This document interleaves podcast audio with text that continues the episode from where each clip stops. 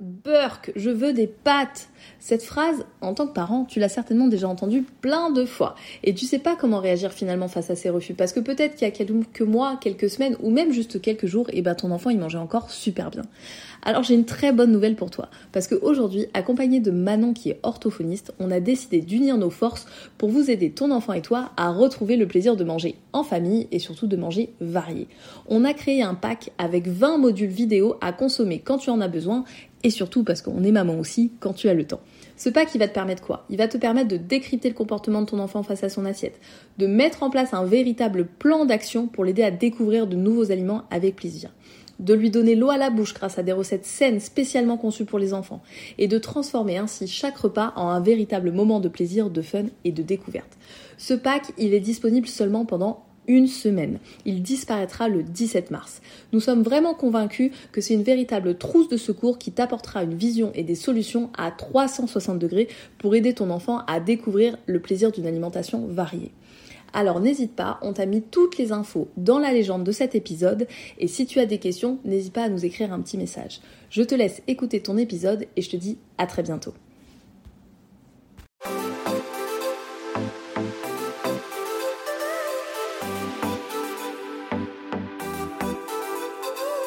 Hello et bienvenue sur Bon Appétit les Petits, le podcast qui t'aide à donner la meilleure alimentation possible à ton enfant avec bienveillance et bonne humeur. Moi c'est Sophie, créatrice de recettes pour les familles et maman de deux enfants.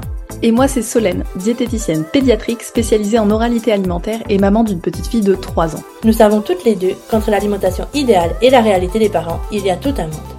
C'est pour cela que seul ou avec des invités, nous te donnerons nos meilleurs conseils, retours d'expérience et surtout une bonne dose de motivation. Pour que donner une alimentation saine et variée à ta famille ne soit plus un défi insurmontable, mais un voyage amusant, serein et gratifiant. Notre objectif à toutes les deux, des parents apaisés et des enfants qui grandissent en mangeant de tout avec plaisir et dans la bonne humeur. C'est parti pour l'épisode du jour. Bonne écoute à toi. Hello et bienvenue dans un nouvel épisode de Bon appétit les petits.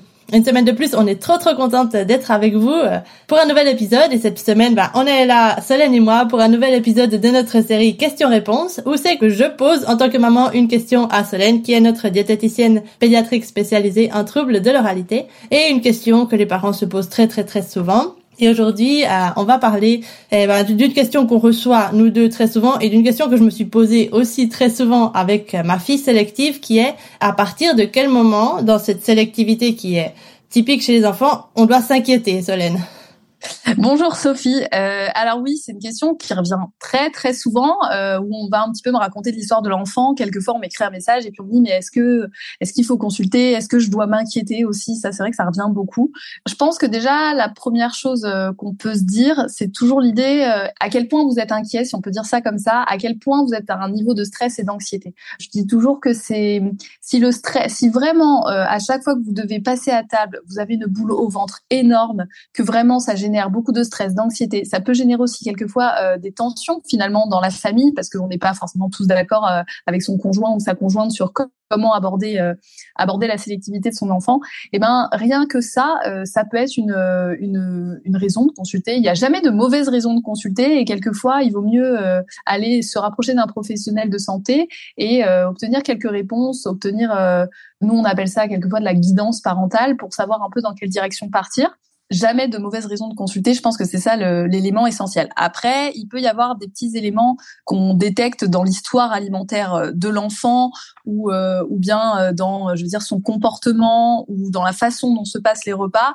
qui peuvent nous amener nous nous, nous, se dire, ok, bon là, c'est vrai qu'une une consultation, un bilan en oralité, ça pourrait ça pourrait être intéressant parce qu'il y a des choses à faire. Mais en tout cas, le premier critère que je dis toujours, c'est à quel point ça vous inquiète, à quel point ça vous stresse, à quel point c'est devenu une anxiété écoutez-vous et si vous sentez vraiment qu'il y a quelque chose euh, qui ne va pas, euh, eh ben n'hésitez pas à les consulter parce que les parents savent en général. Après, ils ont leur propre histoire aussi à l'alimentation, mais quand même, ils, savent, ils ont cet instinct de dire non mais là il y a quelque chose qui coince, c'est pas euh, c'est pas c'est pas normal en général. Donc ça c'est vraiment le premier élément. Après, on peut si tu veux détailler un petit peu, euh, tu me dis hein, détailler un petit peu euh, les autres signes d'alerte qu'on pourrait détecter ou que nous en quelquefois quand on discute avec des parents, on se dit ok bon bah là ça pourrait être intéressant de consulter. Mais le tout premier et un des plus essentiels, c'est ça, c'est se faire confiance et se dire que si vraiment le niveau de stress est monté à un niveau trop élevé, eh bien ne pas hésiter à se faire accompagner. Oui, oui, c'est ça. Et je pense que c'est super important que tu le rappelles parce que les parents ont tendance à culpabiliser et à garder ça pour eux et à penser qu'ils sont en train de faire quelque chose de mal avec leurs enfants. Je pense dans beaucoup de situations que c'est leur faute, qu'ils ont foiré quelque chose alors que peut-être pas forcément et que ça doit être un, signal d'alerte pour aller consulter et voir s'il y aurait pas un problème derrière. Oui, bah en fait, quelquefois, tu vois, je rebondis sur ce que tu dis, c'est souvent un peu l'histoire de l'œuf ou la poule, parce que ces parents qui sont un petit peu stressés et anxieux, quelquefois, on va leur dire, et je pense que c'est une façon de vouloir les rassurer, mais on va leur dire, bah vous êtes trop stressés, euh, détendez-vous, euh, voilà. Euh, c'est un petit peu, c'est un peu le cas sur plein d'autres sujets où on vous dit, euh, mais non, ça va aller, calmez-vous. Mais quand le stress est là, bah on a beau vous dire ça, les gens qui qui vous disent ça, je peux comprendre parce que c'est vraiment dans l'idée de vous dire, tout va bien se passer, c'est ok. Mais malheureusement, quand le stress et l'anxiété est présente, je suis pas sûre que ça soit une réponse suffisante parce que bah parce que le, il faut réussir à entendre le stress et l'anxiété du parent et, et, réussir à trouver le pourquoi. Donc euh, c'est là où en fait quand on va vers une consultation oralité, qui est une consultation qui dure en général plus d'une heure. Moi je sais que mes collègues aussi parfois elles font le bilan en deux séances, donc on a vraiment vraiment le temps de bien entrer dans les détails. Et ben euh, ça permet d'aller chercher le bah, un peu le pourquoi pourquoi le parent il est stressé, pourquoi le parent il est anxieux. C'est un peu la foule à poule, c'est de se dire on sait que le stress et l'anxiété ne sont pas euh, ne sont pas super pour euh, encourager la découverte d'un enfant. On sait que ça peut avoir des effets, on peut modifier notre posture parentale et du coup c'est pas c'est pas l'idéal. Mais euh, de base, un parent qui est très stressé, pourquoi il est très stressé? Qu'est-ce qui s'est passé dans l'alimentation de son enfant pour qu'on en arrive là? Et on essaye de, de détricoter ça. C'est pas simple à dire, de détricoter tricoter ça. Euh, en plus, je l'utilise une deuxième fois euh, plutôt que euh, voilà, plutôt que, que de se dire ça va passer, etc. Donc vraiment, ça, ça c'est important. toujours aller chercher le pourquoi. Pourquoi le parent il est stressé? Pourquoi il est anxieux? Qu'est-ce qui se passe finalement? À la base Qu'est-ce qui a fait que ce parent, bah il y a eu il y a eu tout ce stress qui est qui est qui est qui est monté en fait? Ça c'est important. Ok. Du coup, alors si on sent du stress, de l'anxiété, si les repas sont plus agréables avec nos enfants, il faut pas hésiter à les consulter. Par contre, dans le cas où ce serait moins marqué, où vraiment bah, les repas peuvent être euh, agréables, il n'y a pas forcément de source de stress, mais il y a des petites choses qui nous disent, bah mon enfant, euh, c'est pas ce que j'attendais de, de l'alimentation de mon enfant, il commence à devenir euh, peut-être très sélectif ou il y a des choses comme ça qui nous mettent un peu la puce à l'oreille, mais est-ce que tu pourrais nous dire à, quel moment il faut s'inquiéter et à quel moment en fait c'est des comportements eh, typiques qu'on peut attendre d'un enfant de, de 3 ans par exemple? En fait, nous, ce qu'on aime bien faire, c'est que quand on fait un peu l'histoire alimentaire de l'enfant, déjà on remonte au tout tout début, même euh, des tout bébés, euh, on peut voir des tout bébés en oralité alimentaire, c'est euh, de se dire ok, c'est vrai que c'est pas facile, hein, qu'est-ce qui est de l'ordre du typique et qu'est-ce qui est plus où on se dit bon ça nous met un peu la puce à l'oreille, ça serait bien de creuser.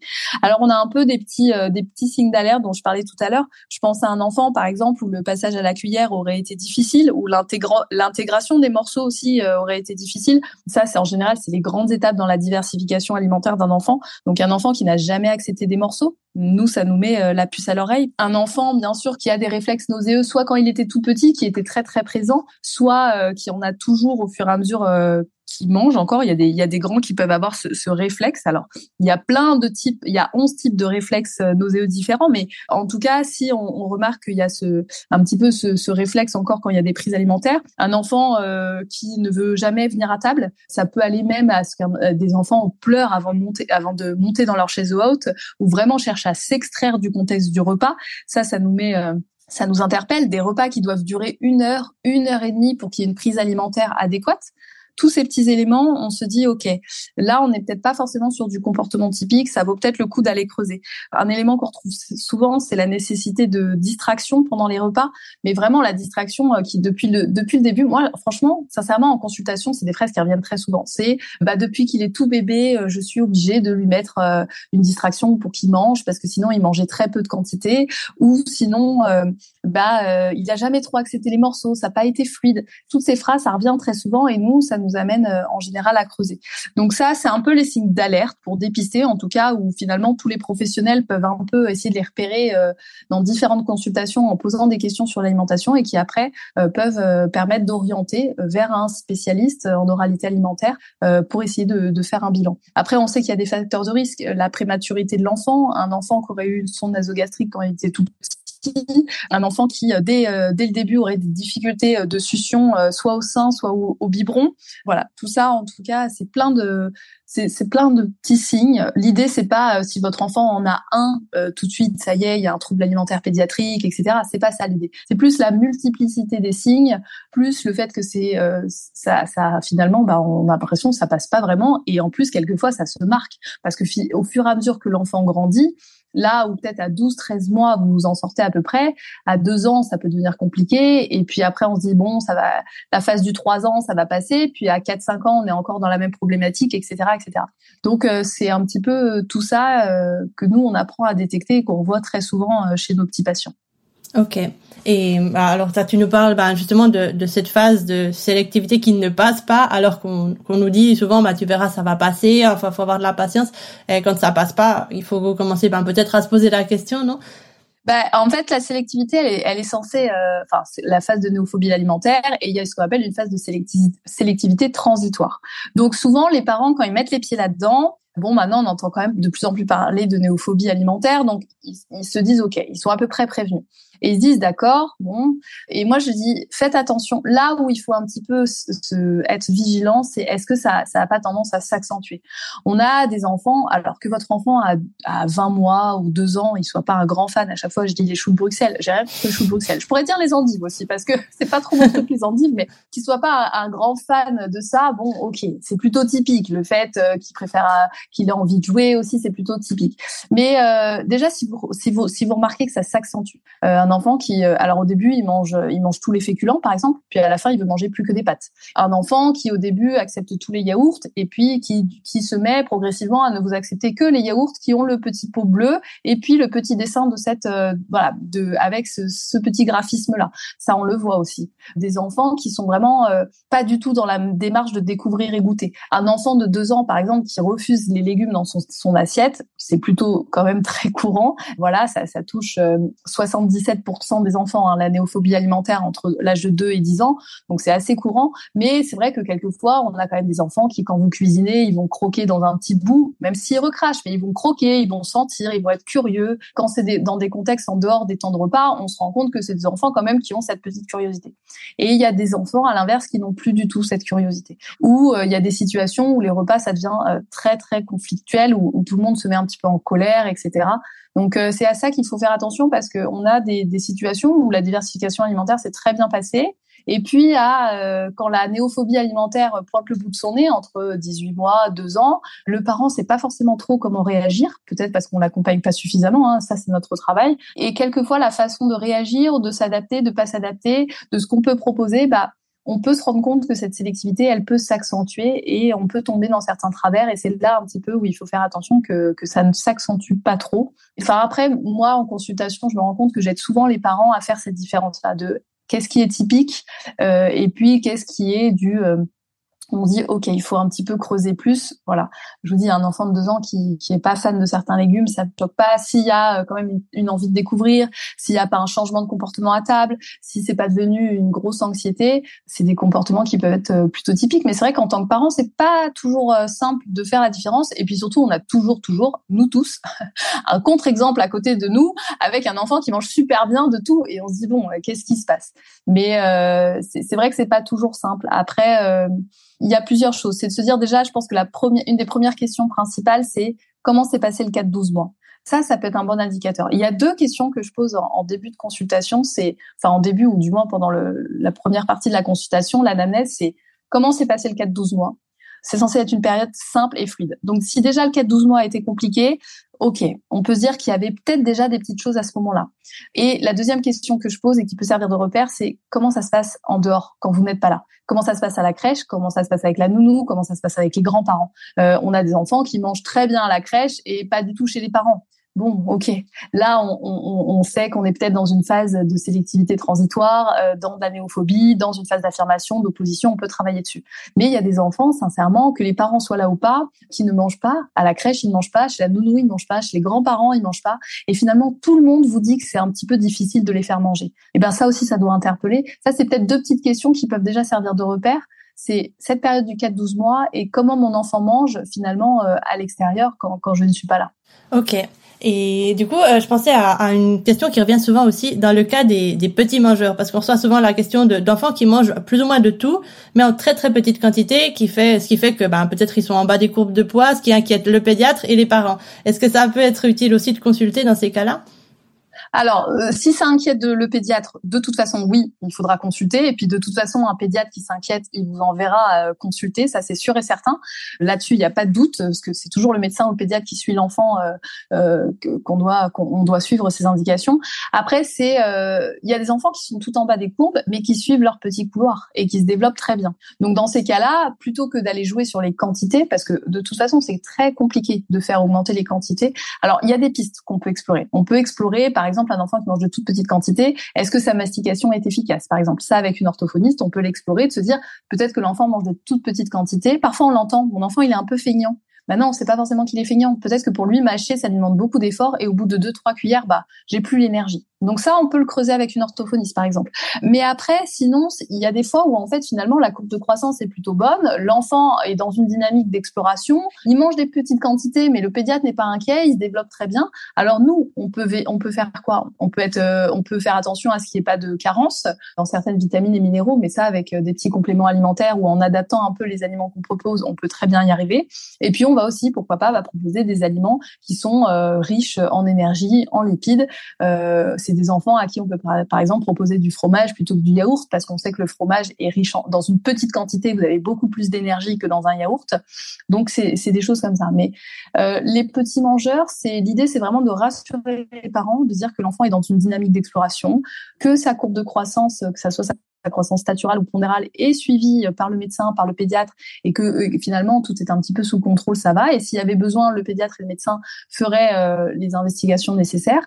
Et puis on va euh, on va essayer de trouver des, solutions. On peut très bien on, voilà on peut très bien faire en sorte qu'il y ait une alimentation qui soit suffisamment riche, vérifier ça. On peut aussi regarder les quantités de lait. Est-ce que c'est des enfants qui boivent beaucoup de lait ou pas? Est-ce qu'on peut jouer là-dessus?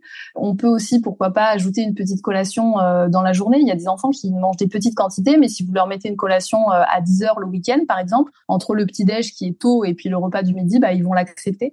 Donc finalement, il y a, y a pas mal de solutions euh, pour ces enfants qu'on qualifie de petits mangeurs, mais qui sont dans l'exploration, qui ont plaisir à venir, qui ont plaisir à découvrir, ou à découvrir, qui ont plaisir à manger.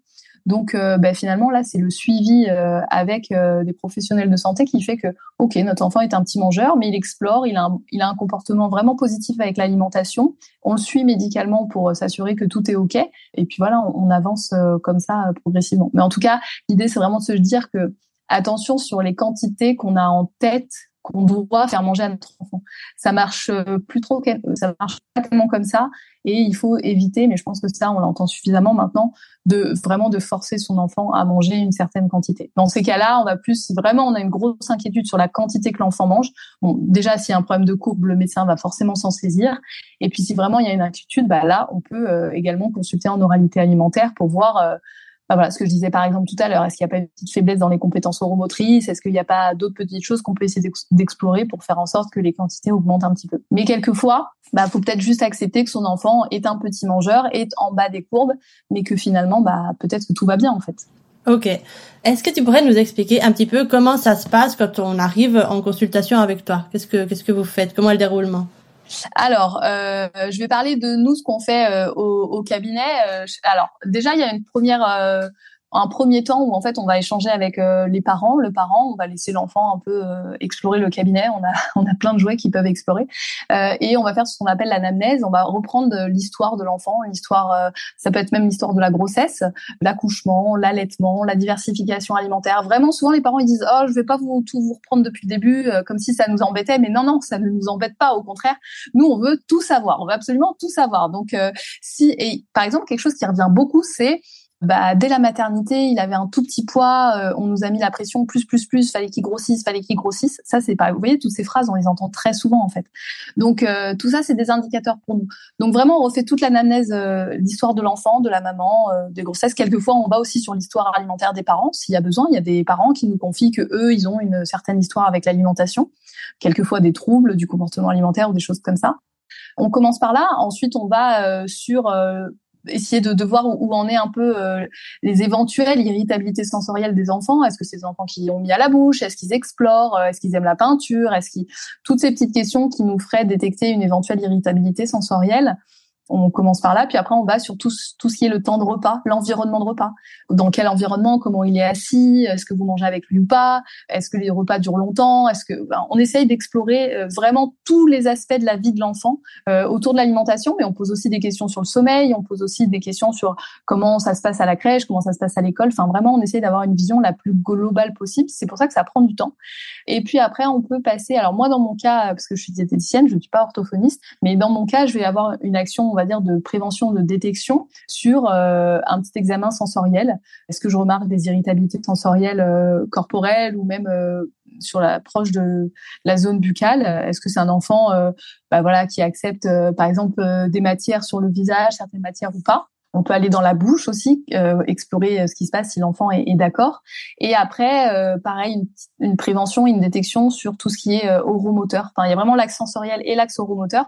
Donc moi, je ne fais que de la prévention, de la détection parce que je suis diététicienne, je suis pas orthophoniste. Mais c'est vrai qu'il y a des choses qu'on voit. un palais creux, on peut le remarquer. Un enfant qui a une hypotonie, on peut le, on peut détecter certaines choses. On peut aller voir un peu comment se passe la mastication, etc. Il y a des choses qu'on peut observer pour après pouvoir réorienter s'il y a besoin vers le professionnel professionnel euh, compétent. Si vous faites un bilan oralité avec une, directement avec une orthophoniste, et eh ben elle, elle va aller voilà encore plus en profondeur euh, parce que c'est sa spécialité, euh, faire cet examen oromoteur, faire cette aller un petit peu ce que je dis, hein, un peu regarder ce qui se passe dans la bouche de votre enfant. Je dis un petit peu toujours ça, mais c'est aussi corporel. Hein. Faut pas faut pas négliger. On parle souvent de la bouche en oralité, mais il y a toute la notion corporelle qui est aussi très importante. Là, je pense à mes collègues psychomotriciennes et ergothérapeutes qui doivent aussi beaucoup aller sur ces sujets-là voilà comment euh, comment l'enfant aussi euh, accepte l'exploration avec son corps, avec ses mains, ses pieds, euh, tout ça. Donc on essaye de vraiment avoir une vision la plus globale possible pour après bah moi soit moi de mon côté je réoriente, mes collègues elles mettent en place une, une rééducation s'il y a besoin et on essaye de faire comme ça. En tout cas, les bilans oralité, ne vous en faites pas pour les pour les enfants, on est formé, on travaille, on voit des enfants toute la journée, on ne va jamais si l'enfant il y a un refus, euh, on, déjà faut pas culpabiliser en tant que parent en disant mon enfant il va jamais ouvrir la bouche, il va pas vouloir. C'est notre métier en fait, donc euh, vous en faites pas. Et s'il faut plusieurs séances pour qu'on y arrive, bah on prend le temps, on prend plusieurs séances euh, et on essaye euh, d'aller détecter le maximum de choses pour pouvoir proposer l'accompagnement le plus euh, le plus cohérent possible en fait. Ok. Et du coup, alors si toi tu détectes avec cet euh, examen initial qu'il y aurait besoin du suivi d'une orthophoniste ou autre professionnel, c'est toi qui vas euh, conseiller aux parents d'aller d'aller vers ce professionnel. Mais du coup, est-ce que là, est-ce que toi tu continues aussi à suivre l'enfant en même temps dans certains cas?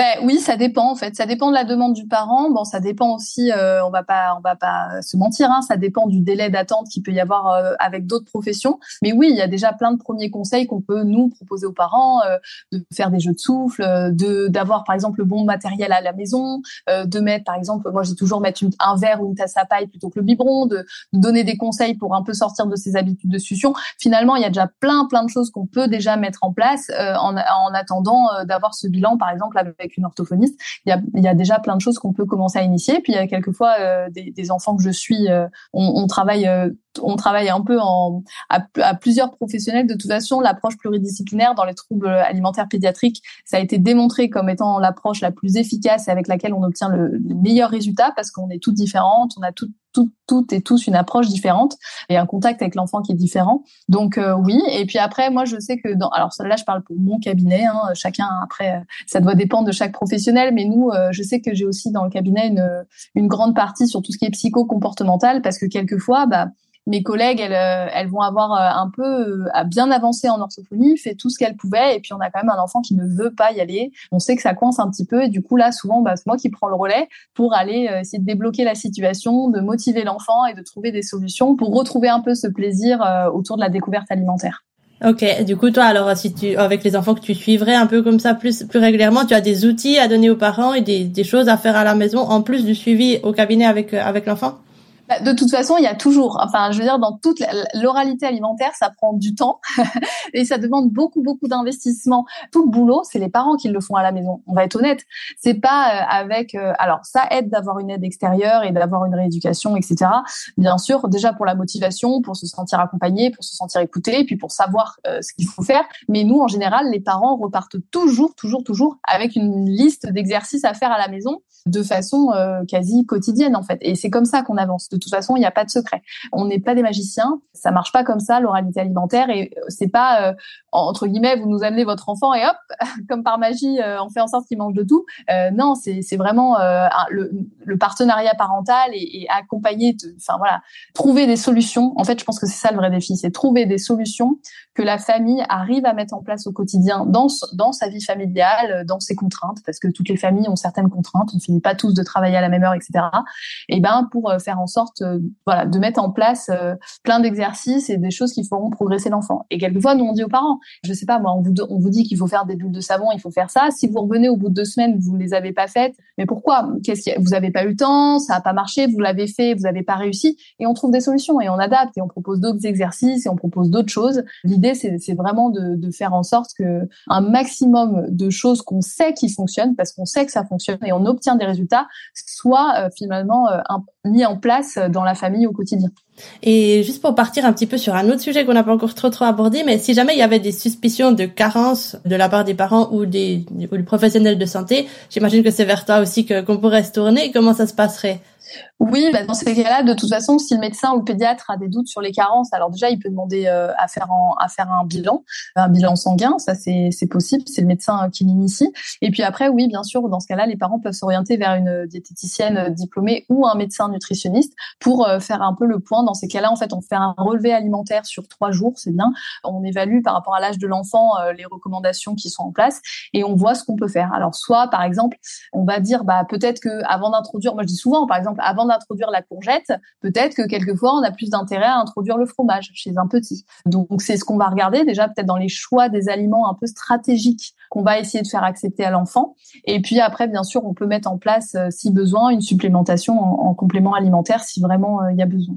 Ok. Eh ben, merci pour ces précisions tu nous as, tu nous as bien donné euh, tous les signaux d'alerte, un petit peu qui doivent nous mettre la puce à l'oreille et, nous donner l'idée d'aller consulter. Avant de terminer, est-ce que tu pourrais nous rappeler rapidement la petite liste des choses qui sont pas inquiétantes pour les enfants qui entrent dans cette dans cette euh, phase de néophobie et, et qui qui doivent pas forcément nous alerter dès le début? Oh, un enfant qui d'un coup ne veut plus manger euh, votre poêlée de légumes euh, dans laquelle vous avez mis de l'ail, du persil, de l'oignon, vous avez mélangé tout ça, puis il en veut plus. Un enfant qui euh, vous lui présentez l'assiette et qui vous dit burk, j'en veux pas. Un enfant qui un jour mange, le lendemain ne mange pas. Un jour il adore, le lendemain il n'en veut surtout pas. Un enfant qui quand vous présentez l'assiette la pousse. Tout ça, c'est des comportements qui sont plutôt typiques. Là où un petit peu pour résumer, ce qu'on peut dire, c'est que si c'est des comportements qui qui deviennent, qui prennent, qui commencent à prendre trop de place entre guillemets qui deviennent trop intenses, il y a des pleurs, beaucoup d'anxiété, de stress, et que vraiment on a une sélectivité alimentaire qui s'accentue au fil du temps, et ben là il faut essayer de consulter pour trouver des solutions parce que je le dis et je le répète, il existe des solutions. Euh, ne restez vraiment pas seul face à, des, à ces difficultés. Ok, eh ben, je te remercie beaucoup pour toutes ces précisions. Je pense que ça va aider, ça va aider les parents à démêler un petit peu euh, ce qui est normal de ce qui devrait inquiéter. Donc euh, bah, si, si cet épisode vous a aidé, euh, n'hésitez pas à nous le dire ou à le dire à Solène sur Instagram. Bah, Solène, on se retrouve tout bientôt pour un prochain épisode, non? Oui, et ben avec plaisir, avec grand plaisir. Allez, au revoir, bonne journée. Bonne journée à tout le monde.